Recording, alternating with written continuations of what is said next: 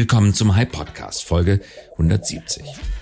Heute mit Nicole Büttner, Gründerin und CEO von Mirantic Labs, einem führenden deutschen Investor und Company Builder für Anwendungen künstlicher Intelligenz. Heute ist Donnerstag, der 21. Oktober 2021.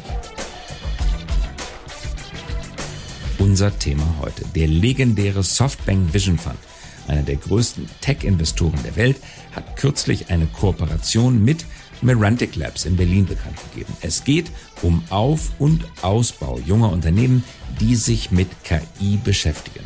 Was genau ist geplant? In den dürren Worten der Pressemitteilung war wenig zu erfahren. Deswegen fragen wir Nicole Büttner, die Chefin der Merantic Labs. Sie berichtet von ihren Plänen mit Softbank, vom Stand der künstlichen Intelligenz in Deutschland und wozu die Technologie in den kommenden Jahren in der Lage sein wird und wozu nicht.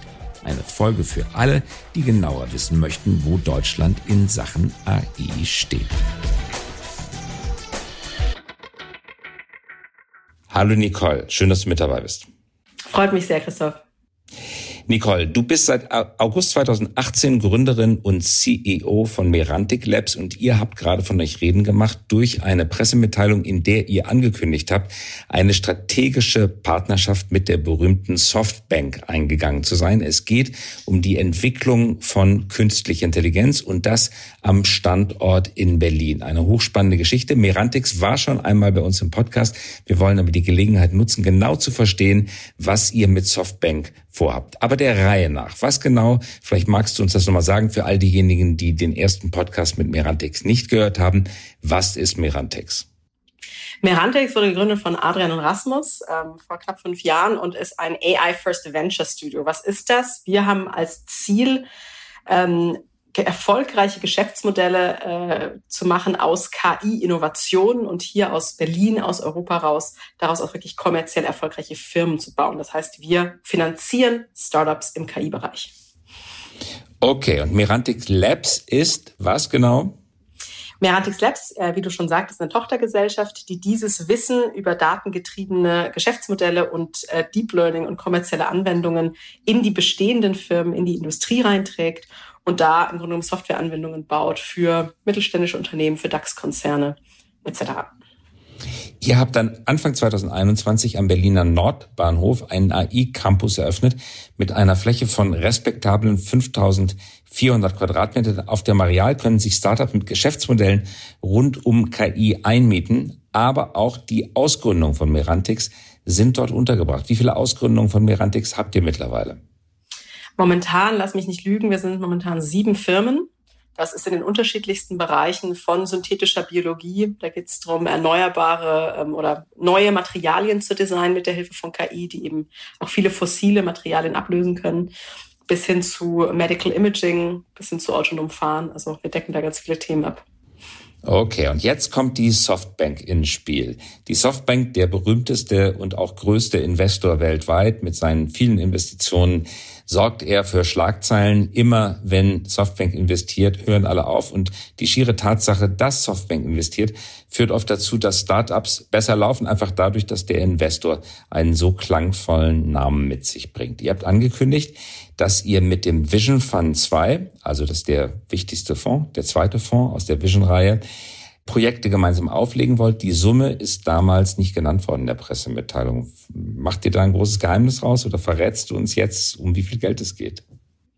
Darf ich leider auch nicht drüber sprechen, Christoph, aber ähm, okay. wir ähm, ja, aber wir freuen uns sehr über diese Kooperation, über dieses Investment, ähm, weil das natürlich ähm, erstens mal eins der das erste Fondsinvestment ist von Softbank. Wir, wir haben ja selber ähm, einen, VC-Fond, einen Wagniskapitalfonds aufgelegt bei Merantix und ähm, das ist natürlich für uns auch ein wichtiges Signal, dass einer der bedeutendsten KI-Investoren weltweit äh, da auch dran glaubt und auch äh, ja, auf Merantix setzt.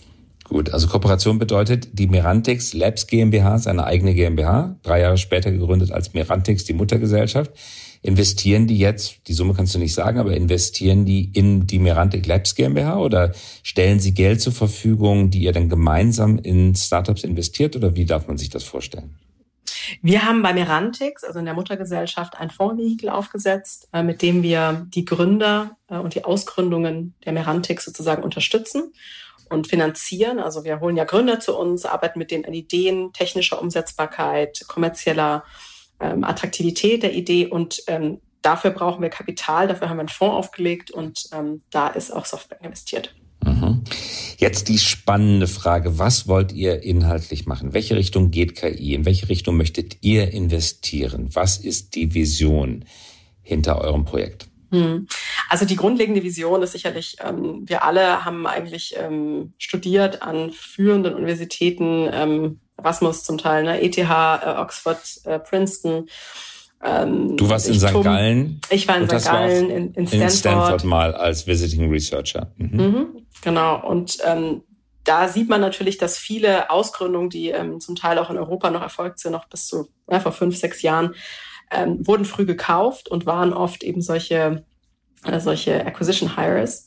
Und wir haben wirklich die Vision aus diesen Erkenntnissen, die auch in Europa entstehen. Also wir, wir haben, Christoph, ähm, die höchste Dichte an äh, KI. Äh, Wirklich? Researchern weltweit, ja, also pro Kopf. Wir Ehrlich? haben sozusagen, ja, da liegt Deutschland vor USA und China ähm, gemeinsam. Aber pro Kopf bedeutet dann ja auch insgesamt nach absoluter Summe, weil die EU mehr ähm, Einwohnerinnen und Einwohner hat als die USA.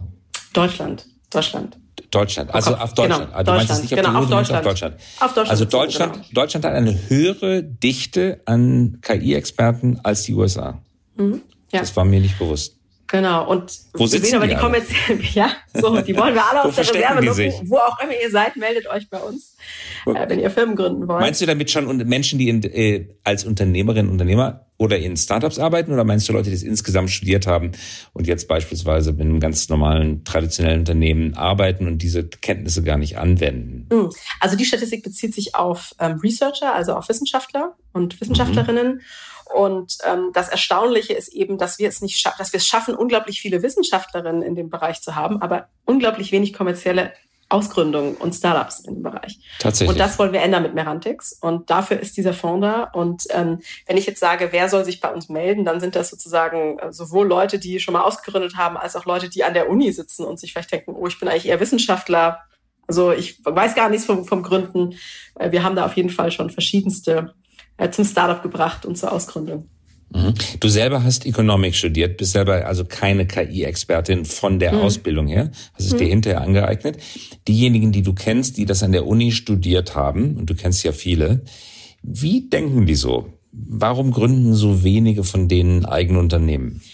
Das ist natürlich jetzt schwierig, sich da reinzuversetzen. Also ich habe Hypothesen. Ich meine, zum einen muss man, glaube ich, sagen, es gibt die unterschiedlichsten Disziplinen. Ähm, auch bei uns ist es so, um ein erfolgreiches KI-Unternehmen, glaube ich, in dem Bereich zu gründen, brauchen, brauchen wir immer äh, Dual PhDs eigentlich. Wir haben das Dual PhD-Problem. Wir brauchen eigentlich zwei schlaue Köpfe, einen aus dem Bereich KI und einen aus dem eine aus einem anderen Bereich, was ich synthetische Biologie oder autonomes Fahren oder Medizin damit sozusagen zwischen diesen beiden Disziplinen auch interessante ähm, Anwendungsfelder ähm, erschlossen werden können. Interessant, dass du das sagst, weil für die letzten zehn Jahre kann man sagen, dass die großen explosionsartigen Entwicklungsfelder sind diejenigen, wo Crossover-Bewegungen zwischen Disziplinen stattfanden, die vorher getrennt waren. Auch hm. das Internet selber ist eigentlich eine Crossover-Disziplin zwischen der Telekommunikation und der Computerbranche, die vorher nicht miteinander verknüpft waren. Das Internet hat sie zusammengebracht. Und du sagst, der wirkliche kommerzielle Wert auch in den, in den nächsten, den nächsten Jahrzehnten entsteht dadurch, dass Menschen und dann aber auch Wissenschaften sich zusammentun, die vorher getrennt voneinander waren. Genau. Das ist, ähm, ah, ja. also das ist eine sehr starke Hypothese, die ich habe. Und ich glaube, äh, die wir auch teilen bei Merantix. Und ich glaube, das wird eben nicht an allen Universitäten so gelebt. Und das ist vielleicht einer der Gründe, warum da noch keine erfolgreichen KI-Startups rausputzeln. Mhm. Und das bedeutet für euch aber natürlich eine Chance, weil ihr könnt dieses Doppel-PhD-Problem lösen, indem ihr einfach auf der kommerziellen Schiene Menschen zusammenbringt, die unterschiedliche Ausbildung genossen haben, die dann beginnen zusammenzuarbeiten, nicht wissenschaftlich, aber kommerziell. Mhm. Genau. Mhm. Das bedeutet, dein Job besteht darin, eben die perfekten oder bestmöglich ausgebildeten KI-Experten zu finden, dann aber auch gleich noch den PhD in Biochemie oder in Neurowissenschaften.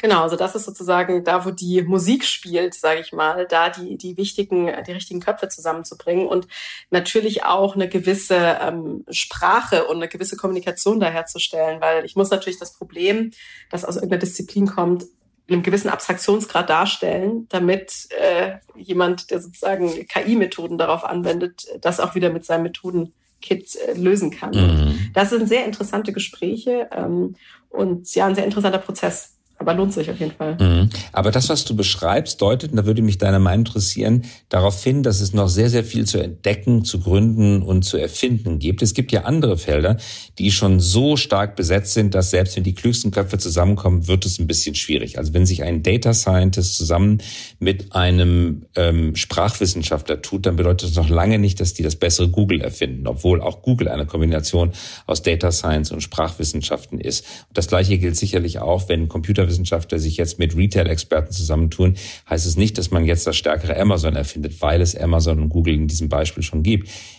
Aus dem, was du sagst, würde mich deine Meinung interessieren, höre ich aber heraus, dass das auf dem Feld der KI noch gar nicht so ist, sondern es ist eigentlich vieles noch unbearbeitet, unbeackert. Man kann viel noch erreichen, wenn man diese Kombination von Talenten zusammenstellt. Ja, auf jeden Fall. Also da gibt's auf jeden Fall einige Themen, die uns auch sehr stark interessieren. Also das geht, ähm, und das, das geht auch alles um Herausforderungen des 21. Jahrhunderts, ne? weil KI natürlich auch besonders dann Skalierung und auch, ähm, ja, ich sage jetzt mal, einen Mehrwert stiftet, wo es natürlich auch äh, große Probleme lösen kann. Ja. Und äh, also Medizin beispielsweise, denken wir an personalisierte Medizin, denken wir an das ganze ähm, Feld von äh, erneuerbaren Energien, an Nachhaltigkeit, Geoengineering. Ja. Das sind alles Themen, die uns wahnsinnig umtreiben, wo wir als Gesellschaft vor großen Herausforderungen stehen und wo wir äh, Technologie für einsetzen sollten, um da schneller zum Ziel zu gelangen. Und ja, bei diesen Feldern sind wir ganz konkret beispielsweise auch sehr daran interessiert, äh, nochmal neue Ventures zu gründen. Wie sieht deine konkrete Arbeit jetzt gerade aus? Was für ein Unternehmen würdest du am liebsten jetzt gerade gründen? Ich weiß gar nicht, ob ich das auf eins einengen ein, ein, äh, kann. Ich glaube, ähm, was ich sehr spannend finde und was ich auch spannend finde, ähm, Christopher aus, aus Deutschland und aus Europa rauszugründen, ist tatsächlich in vielen medizinischen Feldern. Also wie schaffen wir es, personalisiertere medizinische Anwendungen zu kreieren? Wie schaffen wir es beispielsweise auch diesen ganzen Zulassungsprozess von Medikamenten ähm, schneller zu machen? Wir haben jetzt gesehen, das geht von administrativer Seite, aber es geht eben auch noch mit technischer Hilfe, kann es auch noch schneller gehen, wie wir durch die verschiedenen Trial-Phasen durchkommen. Ich glaube, das ist was, wo wahnsinnig viel Potenzial drin steckt. Und ich glaube beispielsweise auch, ähm, was mich auch sehr interessieren würde, ist, ne, wie wir sozusagen bei, bei Quantum Computing auch noch mehr mit Machine Learning machen können. Denn da ähm, werden natürlich jetzt ganze oder hoffentlich werden da bald viele kommerzielle Anwendungen geschaffen. Das sind ja auch Felder, die, die ganz am Anfang stehen und wo noch nicht alle kommerziellen. Auch da gibt es Berührungsfelder zwischen KI und Quantencomputing? Beispielsweise auf der, ja, also auf der, auf der äh, Computational Seite ähm, sicherlich, aber beispielsweise auch auf der ganzen Hardware-Design ähm, Seite. Also wie werden die Chips genau ähm, gebaut und so weiter. Also da gibt es auf jeden Fall mögliche Überlappungspunkte. Mhm. Seitdem die Pressemitteilung veröffentlicht worden ist, klingelt bei dir das Telefon. Wird die E-Mail-Box überflutet von Anfragen oder ist es umgekehrt, dass ihr euch bemühen müsst, müsst Leute dafür zu gewinnen, jetzt die Firma zu gründen, jetzt den entscheidenden Schritt zu gehen? Das hilft natürlich, so eine Pressemitteilung ähm, und auch natürlich so eine Partnerschaft äh, wie mit Softbank. Hm. Ich glaube, wir sind ganz zufrieden, aber ähm, das macht uns jetzt auch nicht äh, faul und träge, sondern wir sind natürlich immer auf der Suche nach den, nach den besten Talenten und manche von denen wissen das ja auch manchmal noch gar nicht, dass sie was gründen wollen. Von daher, ich würde sagen, beides. beides ist notwendig. Man sollte da nie zu genügsam sein. Der Softbank-Gründer äh, Masayoshi Son sieht KI als nächsten revolutionären Schritt des Informationszeitalters an und hat mit drei Fonds bereits über 100 Milliarden Euro, richtig gehört, nicht 100 Millionen, sondern 100 Milliarden Euro investiert, in der Summe in 140 Startups. Wenn man so dir zuhört, scheint es so zu sein, dass er nach wie vor ungebrochenen Appetit hat. Also sein Hunger lässt nicht nach er möchte äh, weiter dieses Feld ausbauen. Siehst du das auch so? Ähm, ja, absolut. Also ich glaube, wir sehen schon, dass das, also wir haben auch die tiefe Überzeugung, dass das jedes, ähm, jedes, jede Industrie im Grunde genommen komplett umwälzen wird. Und dafür braucht es auch viel Kapital. Es wäre auch übrigens nicht verkehrt, wenn, wenn dafür, wenn sich vielleicht auch mehr institutionelle Investoren aus Europa ähm, äh, auch, auch, solche, auch solche Ziele auf die Fahne schieben. Das ist schwierig, die zu finden, oder? Ähm, ja, ich finde das manchmal ähm, schade. Ähm, ich finde das wirklich schade, weil man sieht sozusagen, es gibt diesen Appetit im Investorenmarkt. Und ich glaube, wenn man den Anspruch hat, als Region da auch vorne mitzuspielen, dann gehört Investitionen auf jeden Fall dazu. Und da ist, sind institutionelle Investoren natürlich die mit den tieferen Taschen. Ähm, und die braucht man dann am Tisch. Und mhm. ne, Shareholder heißt ja auch, dass man Stakeholder ist. Also man kann ja auch dann in, in einer Shareholder-Rolle sozusagen auch mitgestalten. Ähm, äh, und ich glaube, das ist mhm. ähm, ganz wichtig, dass, dass da mehr äh, institutionelle Investoren auch aus Europa an den Tisch kommen. Äh, die tun sich aber nach wie vor schwer, oder? Ja. Man hört es an allen Enden, dass diejenigen, die in Europa Fonds raisen, Schwierigkeiten haben, die europäischen Investoren zu gewinnen. Und oft sind es dann wieder asiatische und vor allen Dingen amerikanische Investoren, die die Fonds investieren, so dass es zwar europäische Fonds sind, hinter ihnen aber amerikanisches und asiatisches Geld steht und die ursprüngliche Idee, dass europäisches Geld europäische Startups finanziert, dann eben doch nicht geklappt hat, obwohl man sich viel Mühe dabei gibt. Die Erfahrung bei euch ist eine ähnliche. Ja, also wir haben zum Glück auch viele, ich sage jetzt mal visionäre Unternehmer, die schon Geld gemacht haben mit ihren äh, Unternehmen und sozusagen durch ihre Family Offices auch investieren. Ähm, das freut uns natürlich sehr. Und ähm, aber das zeigt eben immer noch die Diskrepanz zu den institutionellen Investoren. Und ja, wir haben auch ähm, wichtige äh, amerikanische ähm, Fonds äh, dabei und Endowments. Ähm, ja, wie gesagt, ähm, wir sind, wir sind hier und auch viele andere europäische Player. Man kann uns leicht finden. An welcher okay, gut. Das wird sicherlich auch gelingen. An welcher Stelle im Hype-Zyklus steht nach deiner Einschätzung künstliche Intelligenz gerade? War ungeheuer gehypt, aber jeder, jeder Hype äh, findet mal seinen Gipfelpunkt und dann geht es eine Weile nach unten. Dann geht es meistens auch äh, weiter runter, als es eigentlich hinuntergehen sollte. Und die spannende Phase beginnt eigentlich, wenn man durch das Tal der Tränen nach dem Ende des völlig übertriebenen Hypes am Anfang einmal gegangen ist. Wo steht eure Branche jetzt? Also ich würde sagen, ähm, wir sind noch nicht ganz übers Tal hinweg. Also ich glaube, es ist auch unterschiedlich je nach Feld. Also wenn man aber die große Euphorie ist vorbei, sagst ähm, du. Ja? ja, also ich glaube sozusagen, dass die kommerziell erfolgreiche Umsetzung, auch bei vielen Firmen, ja, wenn ich jetzt beispielsweise, ich habe ja jeden Tag so mit Firmen zu tun, die das umsetzen wollen in ihrem Day-to-Day-Business, ähm, dass sozusagen, da wurden viele Initiativen gestartet, dann sozusagen Prototypen gebaut, dann hat man gemerkt, oh, das ist alles bisschen schwieriger, dann ging es so ein bisschen bergab. Ähm, dann ist sozusagen sowas, ich nenne das immer so ein bisschen Prototype äh, Graveyard, so ein bisschen Prototypenfriedhof äh, entstanden.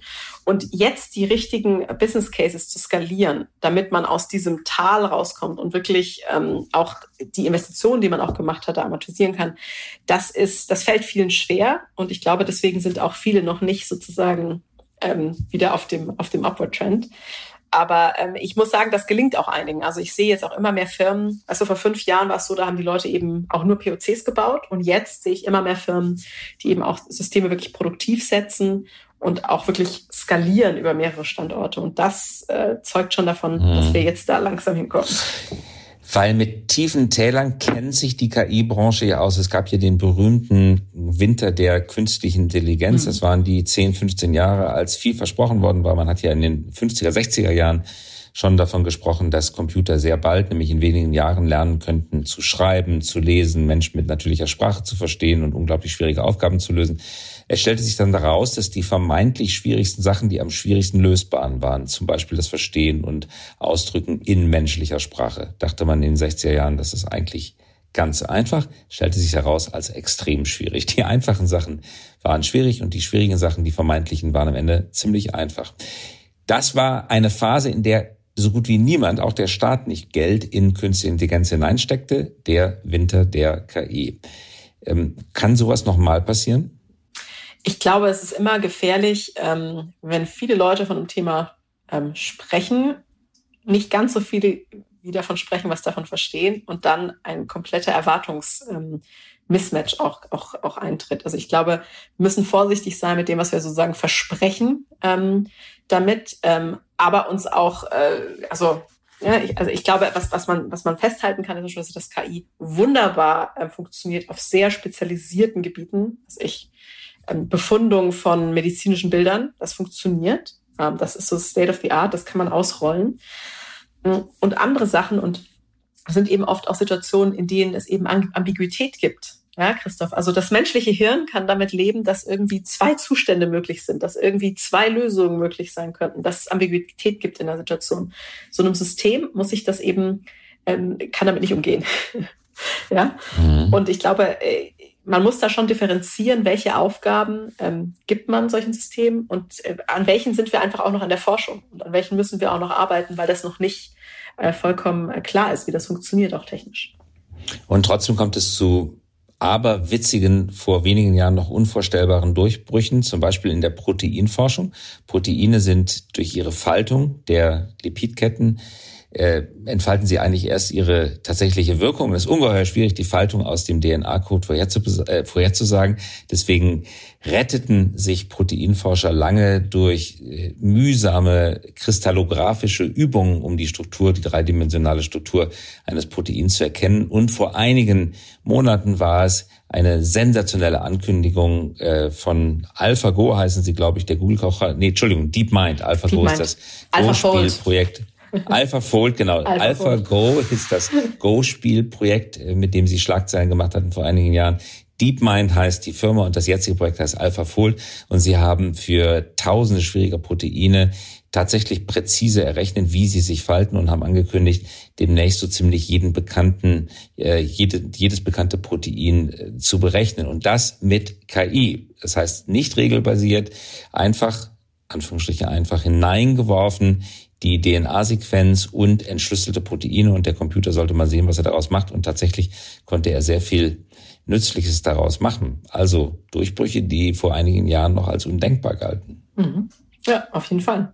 Also ich will auch die Erwartung nicht zu tief setzen. Ich glaube nur, dass man, dass das ist eben auch so ein Fall von, ähm, ja, da können wir eben, wenn wir genügend große Datenmengen haben, äh, können wir da was machen. Ähm, aber es gibt natürlich andere Sachen, wenn es jetzt beispielsweise um Themen wie Kausalität gibt, geht, ja. Also warum ähm, passieren gewisse Dinge, ja, und also Kausalität und nicht Korrelation.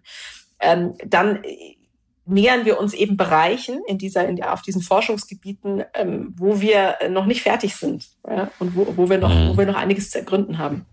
Kannst du ein Beispiel geben, wo, wo es ein Computer nicht hinkriegt, Kausalität zu ermitteln? Naja, also ähm, ja, es gibt es gibt gewisse, ähm, also dieses ganze Feld von kausaler ähm, ähm, KI ist sozusagen jetzt gerade am Erwachen und wird jetzt auch gerade äh, stark beackert und, und erforscht, aber ähm, ne, es gibt ja immer Situationen, also wenn ich jetzt überlege, warum ähm, sind jetzt gewisse äh, Ereignisse eingetreten, dann gibt es eben äh, als erstens mal recht beschränkt, welche, auf welche Datenmenge kann ich vielleicht zugreifen. Ja? Also warum passiert jetzt sowas wie ein, ähm, wie ein Coronavirus oder so, ja? Das ist, ähm, da kann man jetzt wahnsinnig viele Daten draufwerfen und dann wird man wahrscheinlich irgendwie Korrelationen ähm, äh, aufpoppen sehen, ob man daraus Kausalketten ähm, findet. Das ist, würde ich jetzt mal ähm, in Frage stellen.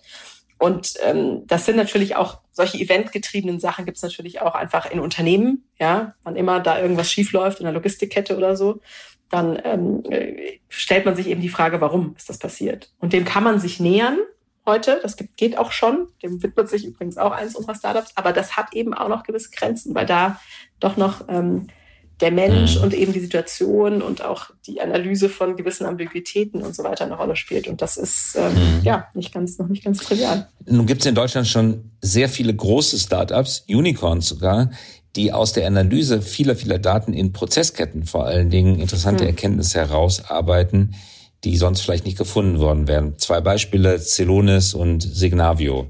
Die hm. analysieren Prozesse, hat man früher einfach so hingenommen. Aber wenn man genau misst, wann ein Flugzeug der Lufthansa auf der, auf der Landebahn aussetzt und wie lange es dauert, bis es tatsächlich wieder abhebt und was da, äh, welche hunderte von Schritte zwischendurch passieren und welchen oft auch kausalen oder nicht kausalen Zusammenhang sie stehen, dann kann man tatsächlich die Prozesse nochmal mit verschlanken. Signavio und Celonis, sind das aus deiner Sicht KI-Unternehmen? Ähm da wäre ich jetzt vorsichtig. Also ich glaube, das sind auf jeden Fall ähm, ähm, Unternehmen, die mit, mit sehr großen Datenmengen hantieren und die auch, ähm, ähm, die da sicherlich auch Kompetenz haben. Das ist sozusagen, ich würde sagen, vielleicht ein, ein angrenzendes Feld, so dieses Process Mining und, und Robotic Process Automation, in dem die tätig sind meines Wissens nach. Ähm, bestimmt sind da aber auch ähm, gewisse KI-Elemente drin. Also das will ich gar nicht, äh, mhm. gar nicht anders unterstellen ist, ähm, ja, aber ist auf jeden Fall sehr spannend und ja auch, ähm, wie soll ich sagen, das ist ja auch erstmal eine wichtige ähm, Grundschicht ähm, oder ein, eine wichtige vielleicht auch Vorbedingung, um dann überhaupt KI auch auf solchen Prozessen machen zu können, weil die natürlich auch einfach mal dafür sorgen, dass solche Industrieunternehmen mal voll durchdigitalisiert sind, dass überhaupt diese ganzen Daten, dass man auf die zugreifen kann, etc. Das ist natürlich auch einfach schon eine enorme Leistung. Denn das sind ja ja, zum Teil auch schwierige Prozesse, das wirklich zum Laufen zu bringen. Nicole, zum Abschluss eine Frage, vielleicht im Interesse all derjenigen, die Geld anlegen möchten auf dem Gebiet, vielleicht nicht besonders viel Geld, äh, und die sich fragen, erstens, wo kann ich privat investieren, zum Beispiel in Fonds wie euch? Geht das? Was ist die Mindestanlagesumme? Und zweitens, wenn ich nicht privat investieren möchte, weil ich vielleicht nicht genug Geld habe oder keine Zeit, mich drum zu kümmern, ähm, gibt es börsennotierte KI-Unternehmen, die interessant sind? Oh wow, was würdest du auf diese beiden Fragen antworten? Oh wow, das ist ja echt schwierig. Also ähm, bezüglich der Fondsinvestments ähm, äh, gibt es zumindest so KYC-technisch. Ähm, äh, bei uns ist es auf jeden Fall kein offener Publikumsfonds, sondern ähm, es ist sozusagen für qualifizierte Investoren. Aber da sind wir sozusagen offen. Und ähm, bezüglich börsennotierter Unternehmen ist das eben schwierig, ähm, weil es oft keine Pure Plays sind. Also es gibt ja ganz viele Unternehmen, mhm. die sagen KI machen und in KI ähm, auch äh, wichtige Geschäftsfelder haben. Aber Pure Plays sind eben schwierig. Also es gibt auch, was ich, wenn ich mir jetzt äh, anschaue, und äh, große Industrieunternehmen auch in Deutschland machen ja zum Teil auch ähm, abgefahrene Sachen mit KI, aber das ist eben dann ein ganz, ganz kleiner Teil. Also ein kleiner Teil. Das ist ein, eine sehr schwierige Sache. Wird es große Pure Play KI-Unternehmen geben? Warte mal noch fünf Jahre, bis unsere Unternehmen an der Börse sind, dann gibt's die. Die wird es geben. Ja, es könnte ja, es könnte ja auch eine Querschnitttechnologie sein. Ja, es gibt äh, große, also jedes Unternehmen verwendet Strom. Hm. Und äh, auch in Siemens und der Deutschen Bank ist viel Strom, aber es sind trotzdem keine Stromerzeugungsunternehmen. Und so könnte es ja auch bei KI sein. Jeder verwendet KI dann, trotzdem könnte es ja große KI-Unternehmen geben. Also diejenigen, die sozusagen die Ertüchtigung ermöglichen, die die Software stellen, die die Infrastruktur bauen. Ist das denkbar? Ich glaube. Oder wahrscheinlich sogar? Also ich glaube auf jeden Fall, dass es natürlich viele Horizontal Plays gibt, wie du sagst, dass, das, dass die Ertüchtigung auch bei, bei vielen Unternehmen sozusagen in Leib und Seele übergehen muss, um überhaupt relevant zu bleiben. Aber ich glaube trotzdem, dass es da große Unternehmen geben wird, die an der Börse notiert sind. Einfach weil, ähm, äh, ja, weil man daraus natürlich auch große Geschäftsmodelle bauen kann, ähm, die auch andere ertüchtigen. Also wir sehen das ja, es gibt ja auch viele andere Sektoren, die eigentlich der Ertüchtigung dienen und trotzdem ja. DAX gelistet sind. Dann sind wir sehr gespannt, welche von denen aus eurem Stall kommen. Nicole, ganz herzlichen Dank fürs Dabeisein. War sehr spannend. Danke dir, Christoph. Das war der High Podcast. Dieser Podcast erscheint jeden Donnerstagabend um 18 Uhr. Damit Sie keine Folge verpassen, abonnieren Sie uns gerne jetzt oder hinterlassen Sie ein Like, wenn es Ihnen gefallen hat. Eine Produktion der Axel Springer High GmbH, einer führenden Beratung für Strategie und Umsetzung neuer Geschäftsmodelle. We support leaders in turning their organizations into 21st century winners. Über Post freuen wir uns unter christoph.käse at high.co. Und zum Abschluss noch eine Einladung. Haben Sie Lust, Teil unserer Mission zu werden? Wir wachsen kräftig und suchen daher Verstärkung für unsere Consulting-Teams auf allen Ebenen, von Praktikanten und Praktikantinnen bis hin zu Teamleads. Mehr finden Sie dazu auf unserer Karriereseite unter hi.co slash career. hy.co slash career.